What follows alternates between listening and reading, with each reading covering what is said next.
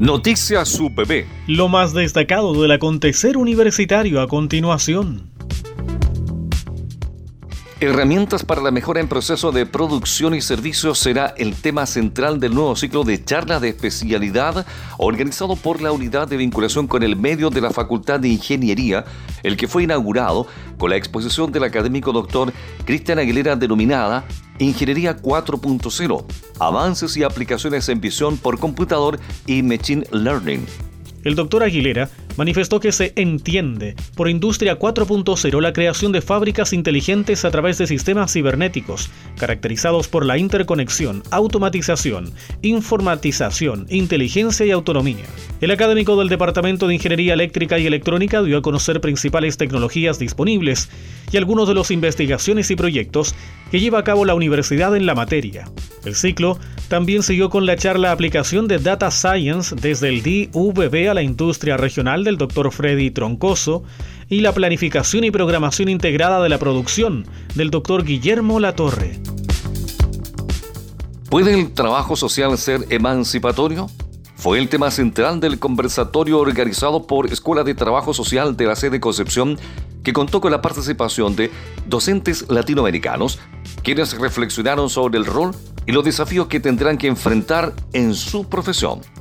La actividad contó con la bienvenida del jefe de carrera, Felipe Sarabia, y académicos Sandra Salamanca y Alexander Panes, quienes estuvieron a cargo de la organización del conversatorio. Durante su exposición, la presidenta de la Federación Internacional de Trabajadores Sociales y directora de la Escuela de Trabajo Social de la Universidad de Mar del Plata, Argentina, Silvana Martínez, manifestó que existen dos líneas de pensamiento del trabajo social, la continuidad o ruptura del orden social. Hay trabajo social o trabajos sociales que no apuntan a la, a la crítica y a la, a la transformación del orden social, sino por el contrario, ¿no? apuntan al status quo, apuntan al control social, apuntan a quedarse en la superficie de las problemáticas sociales y no ir a la raíz de las cuestiones con las cuales abordamos nosotros. Eh, tiene que ver con posturas políticas, ideológicas, teóricas y epistemológicas, ¿no? Entonces, por un lado está el que no apunta a la, no apunta a la transformación, crítica y transformación, y por otro lado está sí el trabajo social o las distintas vertientes del trabajo social que busca la crítica y la ruptura del orden social. Para mí ese es el, el gran agua divisoria, digamos, de los trabajos sociales. Después ponemos de un lado y del otro puede ser el trabajo social tradicional, el sistémico, el clínico, ¿no? Este, la gerencia social, digamos que se queda, digamos, en, la cuestión más instrumental, más de control y más de justificar de alguna manera el status quo, porque cuando uno, si no lo criticas, si no lo querés transformar, estás, sos cómplice de la opresión y, y de los opresores.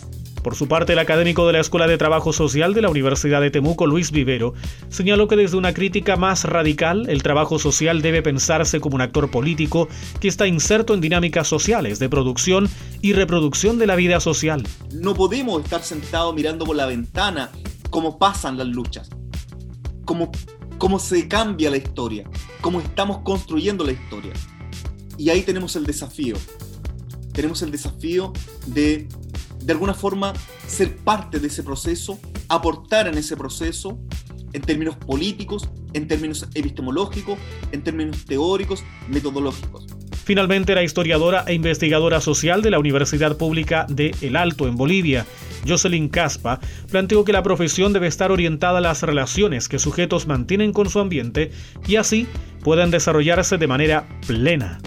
Cada individuo tendría que eh, desde su contexto, emanciparse a sí mismo, emancipar a su sociedad para que haya una liberación colectiva.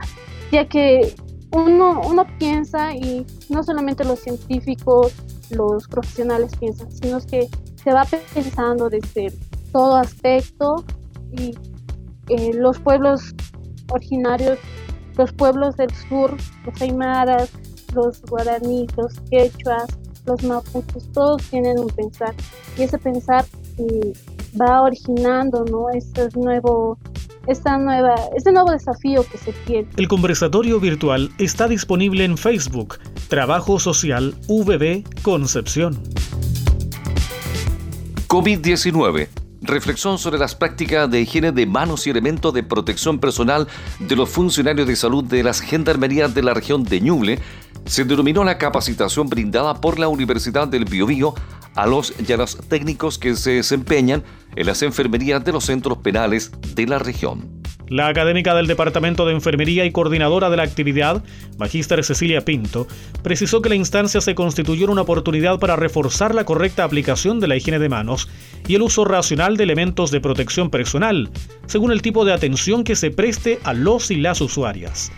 La coordinadora de salud de la Dirección Regional de Ñuble de Gendarmería de Chile, enfermera María Alejandra Esparza, señaló que la capacitación se orientó a técnicos paramédicos y técnicos en enfermería de nivel superior, que se desempeñan en unidades penales de Chillán, Quirihue, Bulnes, San Carlos y Yungay. La académica Pinto relevó que este tipo de capacitaciones refleja el espíritu innovador e inclusivo de la UBB, que contribuye decididamente al progreso sostenible del territorio y al bienestar de sus habitantes con sentido de equidad social. Noticias UBB, lo más destacado del acontecer universitario.